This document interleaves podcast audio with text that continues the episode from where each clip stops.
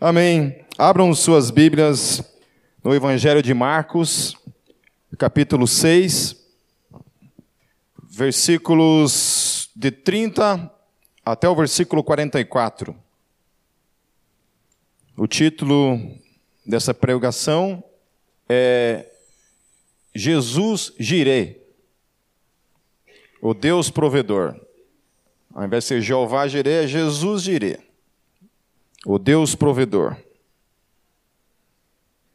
Amém? Vamos orar antes de tudo? Feche seus olhos. Senhor Jesus, eu quero, mais uma vez, Deus, colocar nossas vidas, nossos corações, Deus, nossa mente, nosso espírito diante de Ti. Queremos mais uma vez pedir, Senhor, todo, todo discernimento, toda luz, no nosso espírito para compreender a tua palavra. Para que a tua palavra, Deus, não seja apenas uma informação na nossa vida, mas ela seja realmente algo que nos transforme, que mude o nosso, a nossa vida, o nosso caráter, o nosso ser, que nos oriente, nos direcione, Senhor, ao centro do teu coração. Nos ajude, Senhor, mais uma vez nessa noite, Espírito Santo tua prova fala que o Senhor nos ensinaria. Nós precisamos de Ti para nos ensinar. Sem a Tua luz em nossas vidas, nós somos incapazes de entender qualquer coisa, Senhor. Nos ensine nessa noite. Em Teu nome, Jesus, eu oro. Amém.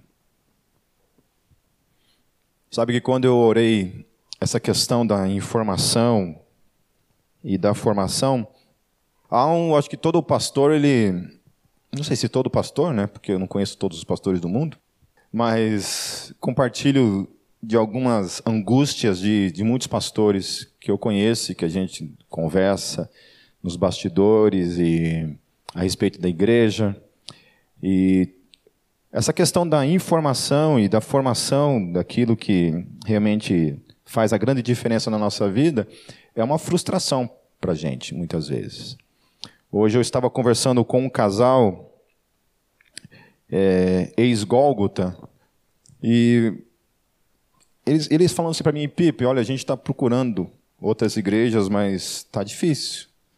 Né? Falei assim, bem-vindo à, à maldição golgotana, porque existe essa maldição, né? O cara que passa por aqui, se adaptar em outro sistema eclesiástico é complicado, é muito difícil. Não é nem tanto por causa de louvor em específico, mas por causa da, da questão do ensino, da pregação e né, também o louvor, obviamente, mas também essa questão da pregação. E ele falando assim, não dá para entender por que, que a Gólgota não é uma igreja que amadurece em muitos aspectos. E um desses aspectos, por exemplo, é isso que o Lucas estava abordando agora, a questão da oração. Por que, que a gente não consegue amadurecer nessa questão da, da oração? Por que nós não conseguimos amadurecer nessa questão do evangelismo? E às vezes em questões muito simples, por exemplo, essa a, a pessoa com quem eu estava conversando, ela decidiu sair da Gólgota porque ela não conseguiu fazer fazer relacionamento, ter um relacionamento com as pessoas aqui dentro.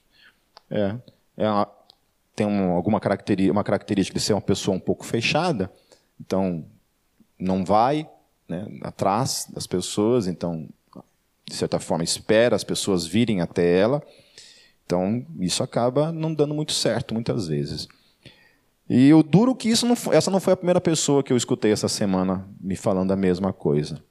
Que as pessoas deixam de vir um, dois, três, quatro domingos e não são notadas. Não tem ninguém que dá um telefonema, que manda um recadinho na rede social e fala: Ô oh, querido, o que está acontecendo? Por que você não está mais aparecendo? Talvez, eu não sei se é uma consciência da igreja de que essa é uma tarefa minha apenas e de mais ninguém, né? porque sempre isso funciona de duas formas. Às vezes as pessoas vão atrás da pessoa, mas se eu não for, isso não tem peso nenhum. E às vezes ao contrário se eu vou atrás da pessoa e vocês não vão, eu ir atrás da pessoa não tem peso nenhum. Então, é, não dá para entender, né? Cada ser humano é um mistério do Satanás, né? É. é difícil entender como funcionam as pessoas. E às vezes vai a igreja atrás, vai o pastor atrás e não adianta bolufas. E tem gente que sai, não vai nem a igreja nem o pastor e o cara mesmo assim volta. Então, cada um vivencia o seu mistério, né? O seu mistério nesse mundo de como como dar respostas a Deus com a sua com a sua vida. Então, eu nunca olhei para isso na minha vida, eu nunca esperei ninguém me ligar. Eu tenho um pastor que cuida da minha vida, mas se eu não ligar para ele, ele não liga para mim, entende? Então não é que isso me causa uma crise existencial, uma crise de fé. Então acho que a gente precisa amadurecer. Eu acho que chegou o tempo, sabe? Nós já estamos, já estamos 15 anos nessa caminhada. É um tempo de maturidade em que a gente precisa parar de olhar somente para nós mesmos e olhar em volta, olhar para o outro. Sabe, entender as importâncias de cada ministério, de cada cada setor, cada atuação, sabe, cada cada braço que essa igreja tem é importante, tem uma importância. A gente sempre foi assim lei para mim como liderança e para Kátia. Nós nunca fazemos coisas aqui dentro para encher linguiça. Por exemplo, nós temos um único culto durante a semana, que é no domingo. Não temos outro culto, né? nesse formato, pelo menos. Temos o um culto em casa, que é as células. Mas aí, então, eu queria, sabe, que a gente. Essa semana eu espero que nós comecemos a mexer algumas coisas nesse aspecto de, de despertar, sabe? Tempo de despertar, em nome de Jesus. Amém? Para que a gente não seja essa, essa igreja que tem um louvor legal, tem uma palavra, um ensino bom, mas e, que mais? Né? O que, que é isso? É só para a gente ter conhecimento na nossa vida, engordar e não acontecer mais nada? Né? Então, isso tem que se transformar. É, gordinho, estou vendo uns aí, mas. Então, o que mais? Né? Precisa acontecer algo mais na nossa vida. Amém? Então, vamos lá. Eu, esse texto de Marcos, é o texto que aborda a questão da multiplicação dos pães e dos peixes. E este é o único milagre descrito em, nos quatro evangelhos. Exatamente esse milagre, ele aparece tanto no evangelho de Mateus, quanto de Marcos, quanto de Lucas e quanto de João. É o único milagre que, acontece no ministério de Jesus que é relatado nos quatro evangelhos, ok? E no Evangelho de Mateus e no Evangelho de Marcos, esse milagre aconteceu pelo menos duas vezes, não apenas uma única vez, mas duas vezes Jesus operou esse tipo de milagre. O primeiro milagre, ele multiplicou cinco pães e dois peixes, e no segundo milagre, ele multiplicou sete pães e alguns peixes. Não tem a descrição exata, desses da quantidade de peixes no segundo milagre. Mas foram duas vezes em que Jesus manifestou esse tipo de milagre. E o interessante de aparecer esse milagre nos quatro evangelhos, isso traz uma implicação de que quando os apóstolos decidiram, e os escritores do Novo Testamento decidiram relatar essa história, havia uma importância com relação a isso. E é sobre isso que nós vamos tratar nessa noite, essa questão desse Deus provedor que nós temos nas nossas, nas nossas vidas. Amém? Então, a partir do versículo 30, nós vamos lendo e eu vou comentando, versículo a versículo. Versículo 30 diz: Os apóstolos reuniram-se a Jesus e lhe relataram tudo o que tinha feito e ensinado. Havia muita gente indo e vindo, a ponto deles não terem tempo para comer. Uma coisa também que é interessante nesse texto é que Jesus, um pouco antes, ele havia enviado os doze apóstolos para fazerem missão. Então eles tinham ido fazer missão. Antes deles irem, Jesus tinha falado assim, o seguinte para eles: ó, oh, vocês não levem duas túnicas, não levem duas sandálias, vocês só levem praticamente a roupa do corpo de vocês. E onde vocês entrarem nas casas, aquela casa vai ser a, a, aquela casa que vai sustentar você, vocês durante esse período de tempo. Então saíram dois para cada lado, em seis equipes, né? E, e, eles iam nas casas, saíam evangelizar, saíam falar do reino de Deus. Eles eram sustentados por essas casas onde eles ficavam hospedados. E aí, nesse tempo de missão, eles operaram alguns prodígios por meio da autoridade de Jesus que havia sobre eles. Expulsaram demônios e outras coisas mais. E eles voltaram muito empolgados com tudo isso que estava acontecendo na vida deles, né? ao ponto deles falarem assim: Senhor, até os demônios se sujeitaram a nós. Eles nunca tinham experimentado essa experiência de uma pessoa cair endemoniada e você expulsar um demônio dessa pessoa. Né? Alguém que já passou por uma experiência assim de expulsar demônio? Não? Nem de você mesmo assim? Isso sim, né? Bastante.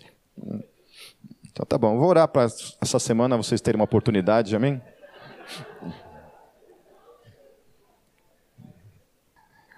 É, então eles haviam retornado dessa missão e eles estavam então sentando com Jesus e relatando tudo isso que estava acontecendo durante esse período que eles estiveram fora.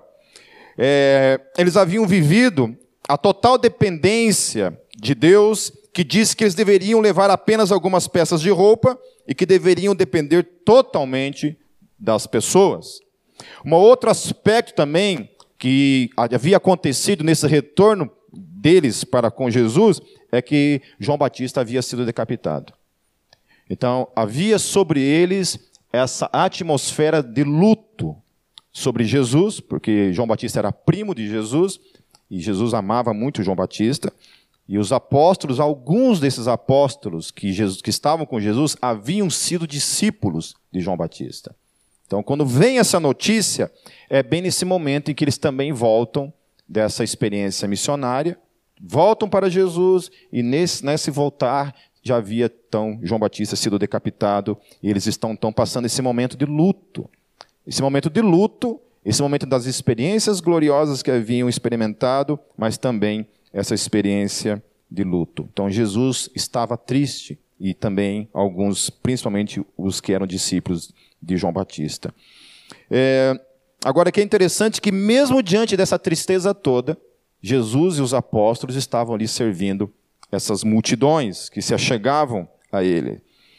Na segunda multiplicação, por exemplo, diz, diz, que eram uma multidão de pessoas mancas, aleijadas, cegas, mudas e outros, o texto fala. Então, ou seja, era uma multidão de pessoas que estavam moribundas mesmo, procurando cura nas mãos de Jesus, por meio de Jesus. Ok?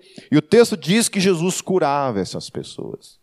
Então, era, de certa forma, um refúgio onde as pessoas iam até ele e encontravam realmente cura para as suas, as suas doenças, as suas enfermidades e as, os seus problemas físicos, né, também vivenciados, até mesmo cegueira e surdez, mudo e tudo mais. Jesus lhes disse, continuando: Venham comigo para um lugar deserto, descansem um pouco. Assim, eles se afastaram num banco, num barco, desculpa, para um lugar deserto. Então, diante do cansaço de servir a multidão e com o seu emocional abalado pela morte do seu primo João Batista, Jesus decide ficar a sós com seus discípulos, longe da multidão, para descansar e ter seu tempo de luto pelo seu primo. Então Jesus, ele tinha um momento dele em que ele estava no meio da multidão, mas tinha um momento que ele falou assim: Olha, estou cansado. Eu preciso ficar a sós. É, eu não, não posso ficar somente no meio da multidão. Amém? Isso traz um princípio para mim e para você. Que eu e você, como seres humanos, também temos que ter o nosso tempo de descanso. Amém? Não pode viver em função do ministério sete dias por semana, 24 horas por dia. Não é assim que a coisa funciona. Tem momento que a gente tem que parar as coisas realmente ter nosso tempo.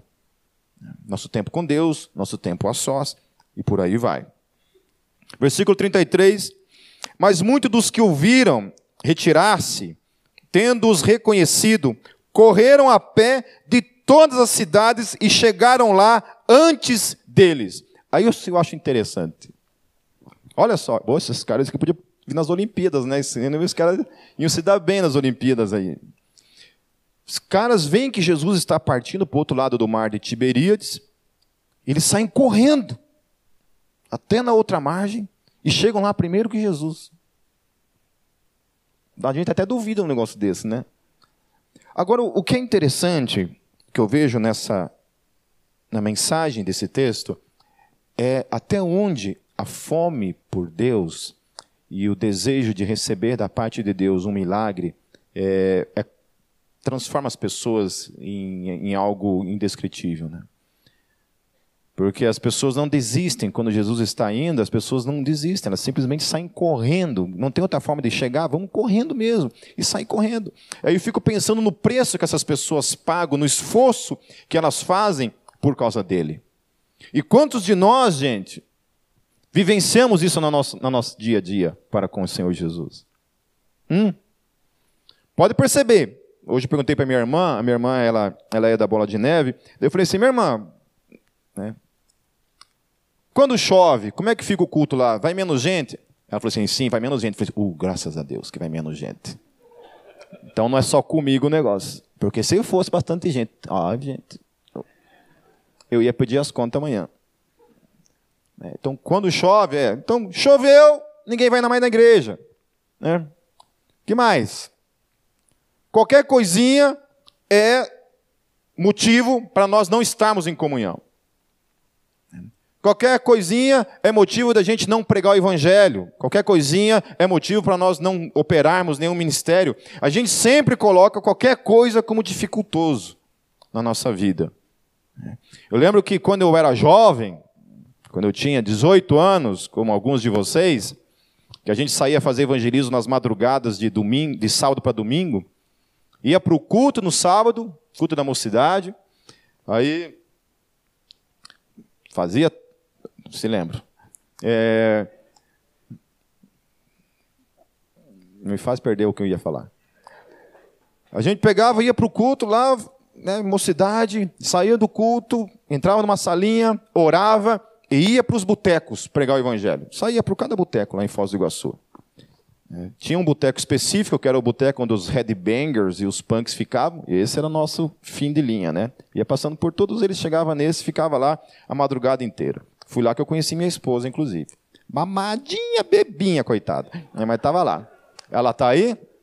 Não? Então vou falar mal dela hoje. Se, ela, se eu chegar em casa ela, ela souber, até Metalcast só terça-feira fica. Eu vou tirar uma selfie aqui com todo mundo aqui, ó. Depois eu... Deus me revela, fica fria.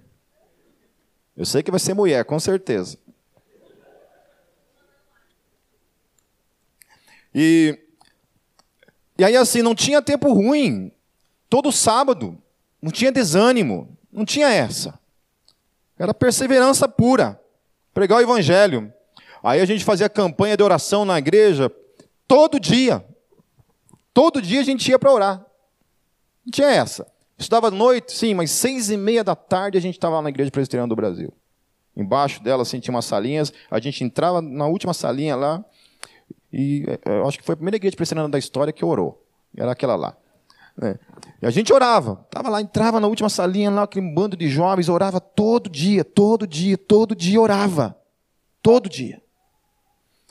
Eu já falei isso uma vez, eu vou falar. Aqueles homens, aqueles meninos de 18 anos que entravam naquela sala, naquela sala para orar todos os dias, todos eles se transformaram em pastores hoje. Todos eles hoje são pastores. Deus olhou e falou: é esses mesmo. E Deus levantou esses homens hoje. Amém. E a gente saía pregar o evangelho, e não tinha vergonha. Tinha uma prostituta, a gente parava para pregar a prostituta. Tinha um mendigo, pegava para o mendigo. Tinha um playboy, falava, não, vai para os quinos do inferno. Não, brincadeira. pregava para o playboy também. Uma vez, o, hoje, o pastor Fábio, na época não era pastor ainda, a gente foi pregar numa uma avenida assim que só tinha playboy, assim, só carrão, e nós a pé, né? Favela. Daí chegou os dois favela lá pregar o evangelho. Só tava eu e ele aquele dia. E aí o, o Fábio era mais cara de pau, ele era o primeiro que sempre chegava nos outros, né? Eu já era o, o do, do, apoio ali, né? E aí eu tava junto ali, o Fábio, pá, porque eu, antes de me converter, cara, eu era igual você, cara. É. Eu tinha carro, eu tinha dinheiro, eu tinha mulherada. Depois que eu me converti, cara, agora não tem mais carro, não tem mais dinheiro, não tem mais mulherada. Aí eu dei uma cutucada no, na costela dele, falei, Fábio, tá querendo evangelizar o cara mandar o cara para os quintos dos infernos de uma vez, né?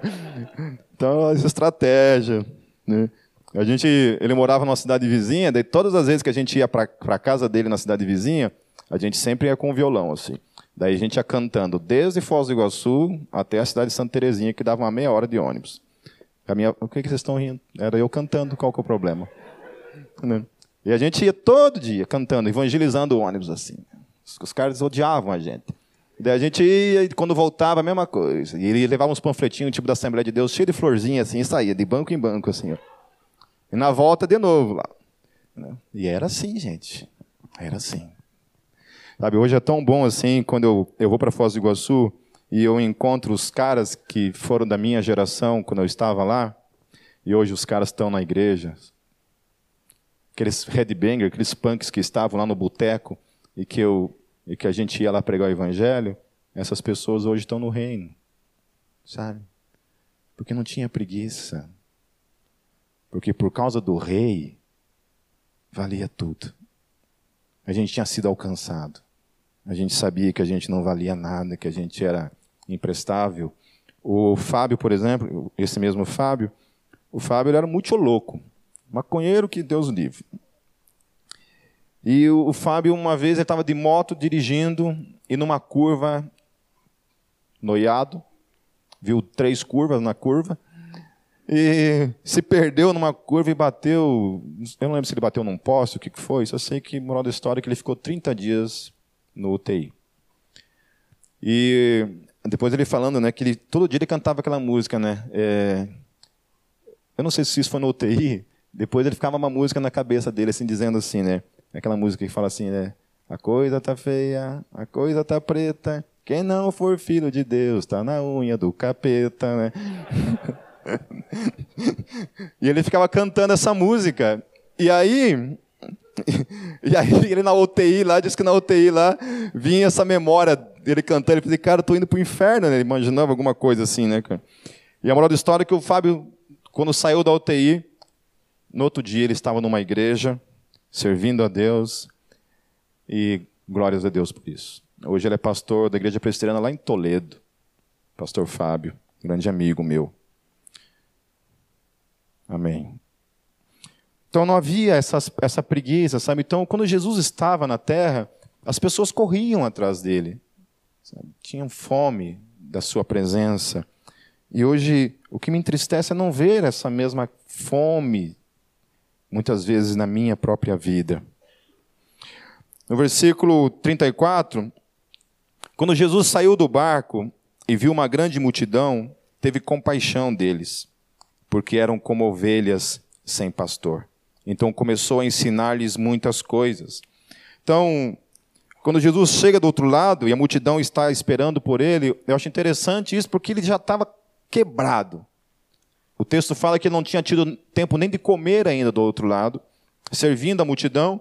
Eles atravessam o mar, está do outro lado, a multidão já está esperando ele.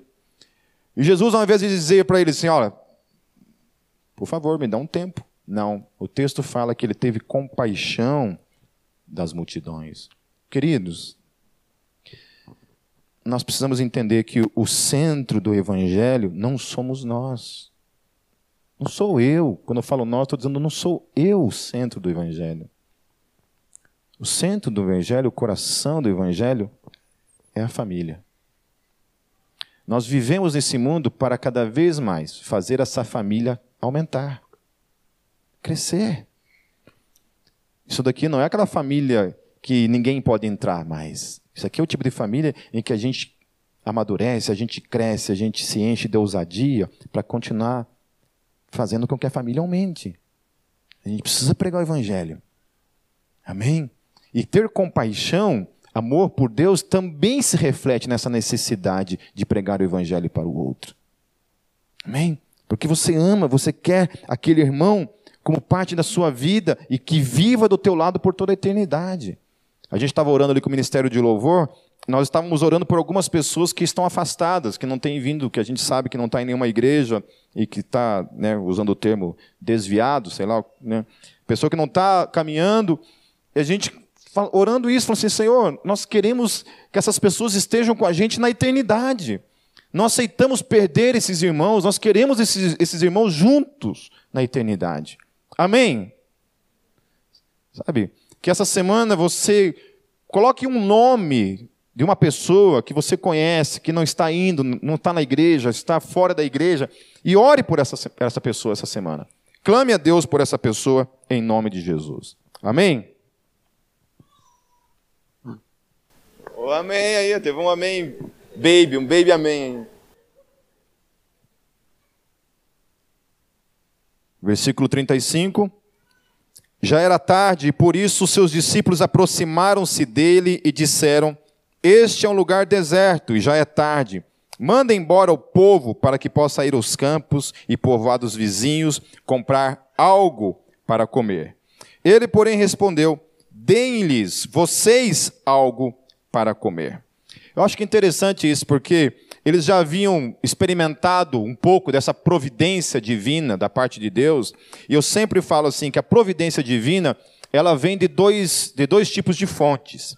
A providência divina pode vir desse que está ao seu lado, pode vir do teu lado essa essa providência, e essa providência também pode vir do alto de uma maneira milagrosa, no caso, certo? Milagrosa. Então, no caso dos apóstolos, eles tinham vivenciado um tipo de providência que vinha das casas aonde eles é, entravam, certo?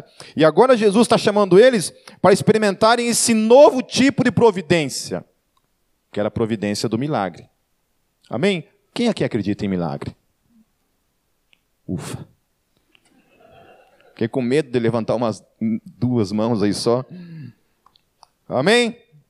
Acredita em milagre mesmo. Amém? É. É...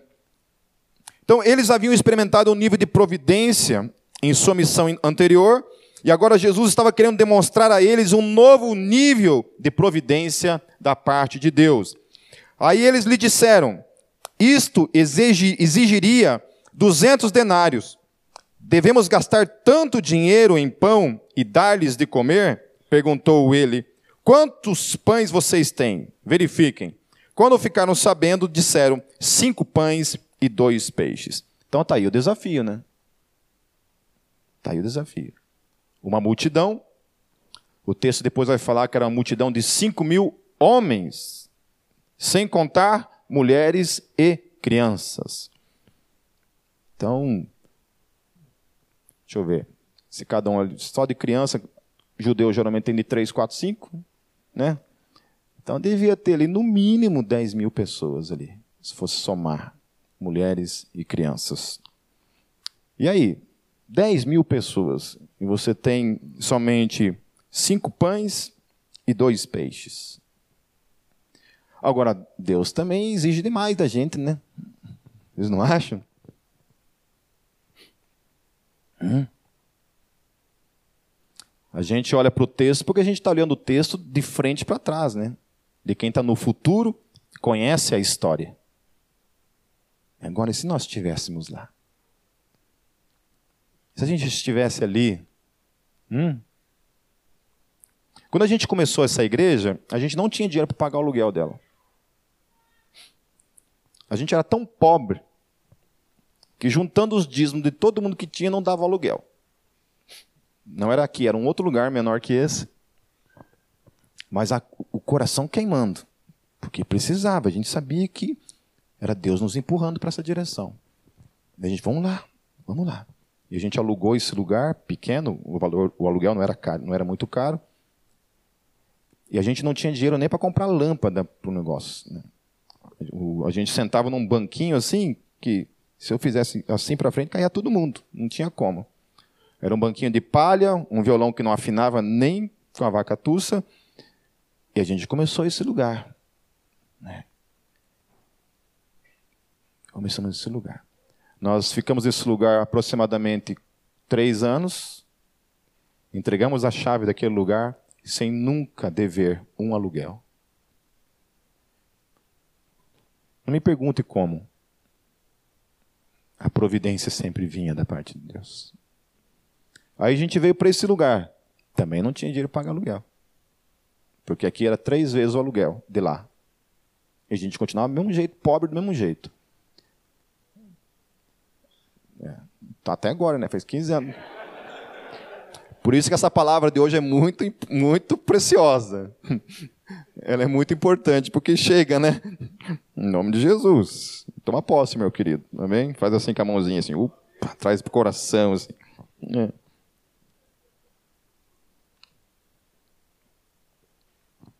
E estamos aqui já há mais de 10 anos e também não devemos nenhum aluguel. Aliás, não devemos para ninguém. Graças a Deus.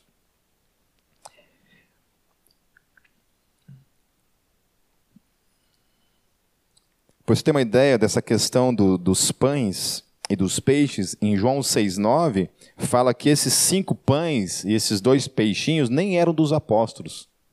Era um rapaz que estava no meio da multidão. Aí que foi mais sacanagem ainda, né? Eu acho que o cara estava lá com a sacolinha, com os pãezinhos deles, com os peixes. Ele, ó, oh, senhor, só tem esse aqui. Ele falou, opa, eu não, né? O cara deve ter pensado, né? esse aqui é meu, é minha garantia, né? De não passar fome aqui. E justamente isso. Então, e é então que ocorre o grande ensino deste texto, o milagre da provisão. Cinco pães e dois peixes eram insignificantes para alimentar uma multidão composta por cinco mil homens, além das mulheres e crianças. O texto continua dizendo: Então Jesus ordenou que fizessem todo o povo assentar-se em grupos na grama verde. Assim eles se assentaram em grupos de cem e de cinquenta, tomando os cinco pães e os dois peixes e olhando para o céu deu graças e partiu os pães. Em seguida, entregou-os aos seus discípulos para que os servissem ao povo, e também dividiu os dois peixes entre todos eles. Todos comeram e ficaram satisfeitos. Os discípulos recolheram doze cestos cheios de pedaço de pão e de peixe, e os que comeram foram cinco mil homens. Aleluia. Aleluia. Então, isso que o Lucas falou hoje aqui é muito importante, porque, de certa forma, o potencial da multiplicação, do milagre, é uma ferramenta que eu e você caminhamos, que nós temos dentro de cada um de nós. Amém? Você crê nisso? Eu creio nisso. Que cada um de nós tem o poder do milagre. Eu não creio que o milagre é para poucos. Eu creio que o milagre é para cada um de nós. Que nós temos a autoridade em Cristo. Que essa autoridade não foi dada para alguns, mas foi dada para a igreja. Talvez o que falte para nós é essa ousadia. E sempre quando a gente tem a ousadia, em Cristo, obviamente, que isso não é uma coisa feita movida pela carne, isso é uma coisa movida pelo Espírito Santo. Amém? Então o texto fala que todos comeram e ficaram satisfeitos com esse milagre. Então o milagre, ele tem esse poder também de satisfação, de demonstrar a glória de Deus. Amém. Sabe como é bom você experimentar da providência de Deus, como a gente tem experimentado nesses 15 anos. Sempre Deus proveio de alguma forma. Eu lembro uma vez, eu estava em casa com a Kátia e não tinha nada para comer. Nós estávamos começando o ministério e nós dois estávamos desempregados e não tinha nada para comer. Não tinha o Gabriel na época ainda. Literalmente, na geladeira só tinha água e uma margarina, eu acho. Daí água com margarina não fica muito gostoso, né? Pra... é. A gente até cogitou, mas não sei. E aí não tinha nada para comer. E a Kátia desesperada, né? E a gente entrou no quarto e fomos orar. E falar com Deus assim: Deus, o Senhor é o nosso provedor. O Senhor é o nosso provedor. Faça um milagre. A gente saiu do quarto um carro parou na frente de casa e buzinou. E a gente saiu para ver, para atender quem era. Era um irmão da igreja. Falou, Pipe, tudo bom, tudo bom? Cara, eu passei no mercado lá e comprei uma, umas coisas para vocês lá. Isso é provisão. E esse é o Deus provedor. Amém? É assim que a coisa funciona. Em Deus. Eu estou falando de uma experiência para vocês. Se eu fosse sentar aqui e começar a contar cada experiência que eu já tive na minha vida, dessa provisão do milagre da parte de Deus, pelo simples fato de você confiar e descansar nele. Uma vez nós tínhamos um aluguel, um cheque para cair, que era o valor de mil, 1.170 reais, eu acho que era o valor de um cheque que ia cair. E nós não tínhamos um tostão na, no banco. E o cheque ia voltar. Ia ser vergonhoso para nós. E a mesma coisa. Entramos no quarto e fomos orar. Deus, por favor, haja tenha misericórdia. Uma buzininha também. Alguém chega na minha casa e me entrega mil reais de dízimo, porque tinha vendido um terreno naqueles dias e tinha de levar o dízimo para mim. Eu saí correndo para pegar um ônibus para chegar até no Guadalupe e depositar no conta para pelo menos tentar não fazer não voltar o cheque. Quando eu desço do ônibus, meu celular toca. Pipe, você está onde? Eu estou aqui no Guadalupe. É, eu tenho um, um dinheiro para te entregar de dízimo. Falei, opa, estou esperando, né? E a pessoa foi e levou. Você sabe quanto que era o valor, meus queridos? 170 reais.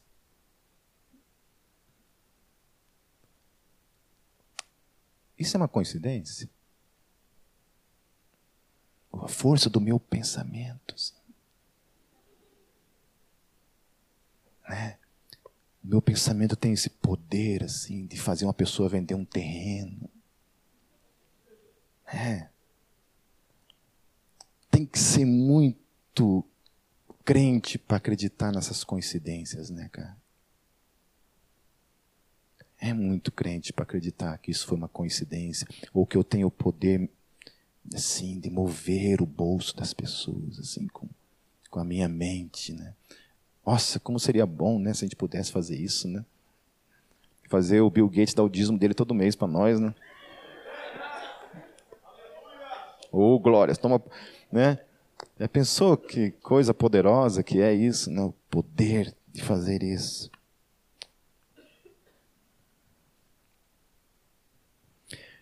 A Bíblia fala ainda que, além dele alimentar toda a multidão, o texto fala que sobraram ainda doze cestos. A provisão de Deus faz isto, ela faz não somente prover, mas em alguns momentos ainda faz você ter para compartilhar. Porque isso daqui não foi algo para ser jogado fora. O Senhor Jesus falou: ajuntem isso para não ser desperdiçado. Provavelmente essa sobra de 12 cestos foi utilizado durante o ministério. Sabe, meu querido, quando a gente deposita o nosso coração diante de Deus, é confiança na provisão da parte de Deus, não somente Ele traz sustento sobre as nossas vidas, mas Ele nos capacita também sermos abençoadores de todos que estão à nossa volta. Sabe? Eu não estou falando aqui de dinheiro, eu estou falando de provisão que pode também implicar em dinheiro.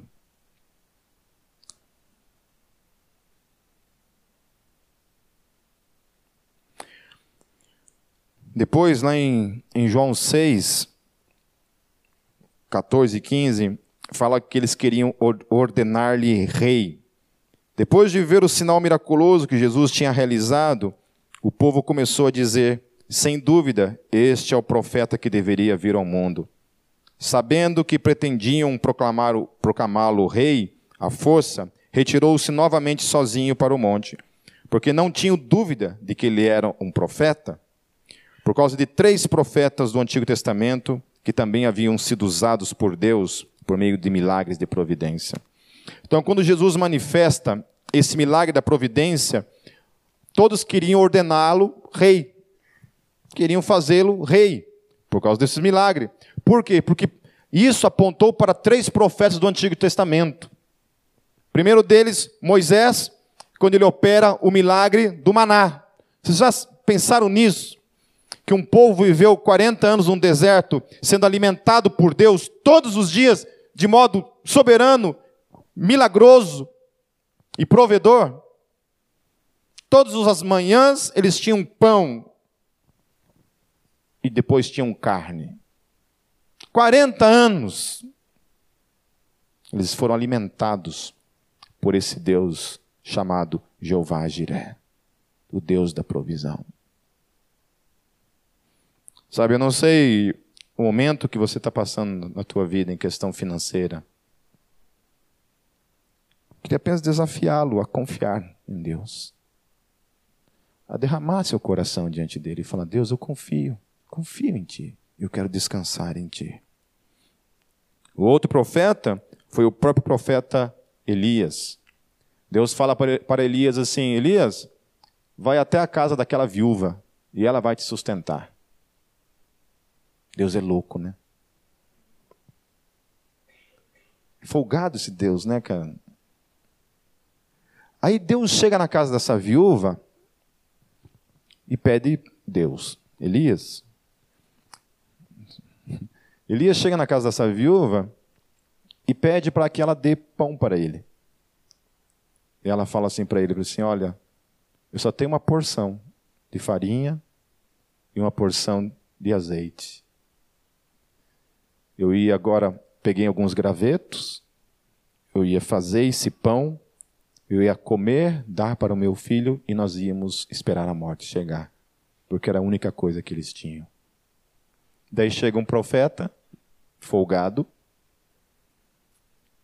e fala para ela que ela tinha que fazer aquele pão para ele. E o texto fala que Elias falou assim: não, primeiro você vai lá e faz para mim, e depois você também, você e teu filho podem comer. Abusado, né, cara? Eu fico pensando. E aí ela vai e faz. Faz. E entrega para ele. Ele come, ela come, o filho come. E o texto fala que não faltou mais aquela farinha e nem aquele óleo na casa daquela mulher. De uma maneira, meus queridos, que eu não sei explicar, porque esses são os olhos da fé. São os olhos da fé para olhar para isso. O texto fala que aquela farinha não acabava. Imagina você que tem um pote de farinha na tua casa que você coloca no outro dia e o negócio nunca esvazia. E o óleo se multiplicou. Amém? É assim. E é o mesmo Deus ou não é o mesmo Deus que nós servimos? Ou não é? Mudou, sei lá, aquele lá desistiu da gente, foi embora, agora vem um novo aí para tentar acreditar na gente. Não é o mesmo? E depois tem o profeta Eliseu. Esse aqui eu queria ler com vocês. Segunda Reis, para terminar, 4, 42 a 44. Também Eliseu experimenta uma experiência muito parecida com essa de Jesus. A partir do versículo 42.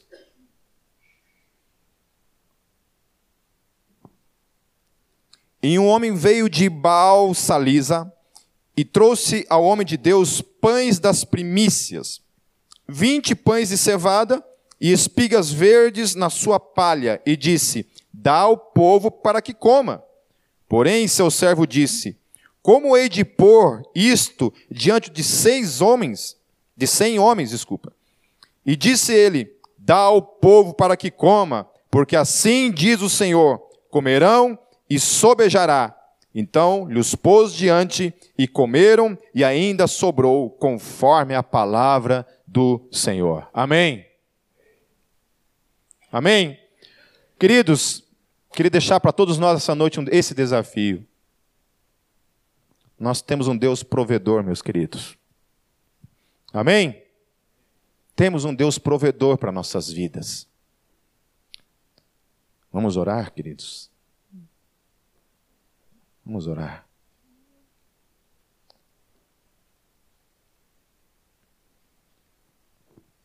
Santo Deus,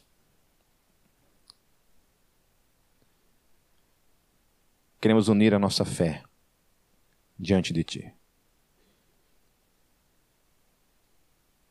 Queremos pedir, Senhor, que os Teus sonhos, o que o Senhor quer realizar por meio da nossa vida, Deus, e a nossa falta de, de fé, a nossa falta de de acreditar, talvez, na tua provisão, tem nos impedido de fazer aquilo que o Senhor quer para nossas vidas, Senhor. Nós queremos pedir perdão, primeiramente, Senhor. Nos perdoe pela nossa falta de fé, por esperar ver para crer, Senhor. Queremos pedir perdão, Senhor, porque nós deixamos que coisas impeçam o teu reino de crescer, Deus, de alcançar tudo que o Senhor tem para nós nesse mundo. Deus, eu quero pedir, Deus, a provisão de emprego para aqueles que não têm trabalho, Senhor. Deus, eu quero pedir, Deus, provisão de saúde para aqueles que estão sem saúde, Senhor. Eu quero pedir provisão, Deus, de restauração de casamento para aqueles que estão passando por uma crise no casamento, Senhor. Eu quero pedir, Senhor Jesus, provisão de cura sobre aqueles que estão enfermos, Deus, não apenas no aspecto físico, Senhor Jesus, mas também, principalmente, Deus, nas questões emocionais, como depressão, síndrome de pânico, ansiedade, outros distúrbios, Pai, que possam estar, Senhor Jesus, venha prover, porque junto com a tua provisão sempre caminhou a cura, Senhor. Deus, por isso, Senhor, venha prover nessa noite, Senhor Jesus. E que nós possamos, Senhor Jesus, realmente, Deus, tomar para nossas vidas tudo aquilo que o Senhor tem, tem para nos dar, Senhor. Em nome de Jesus, Pai. Deus nos ajude, Senhor, a não sermos frouxos, Pai, diante disso. A termos ousadia, confiarmos, entrarmos, Deus, no nosso secreto, nos nossos quartos, Pai. Nos prostrarmos diante de Ti, Deus. Colocarmos todas as nossas angústias, os nossos desesperos, muitas vezes, Pai. Mas acima de tudo, Senhor, é hora de nós voltarmos a confiar em Ti, Senhor. Queremos voltar a confiar que o Senhor é o nosso provedor. Tu és o grande Jeová Jiré, o provedor de todos nós. O Senhor já demonstrou tantas e tantas vezes o teu milagre de provisão em nossas vidas, Senhor. Mas nós queremos ainda mais, Senhor. Vivenciar ainda mais, Deus, para a glória do teu nome. Deus, agora nós queremos consagrar esses alimentos ao teu nome. Em nome de Jesus. Amém.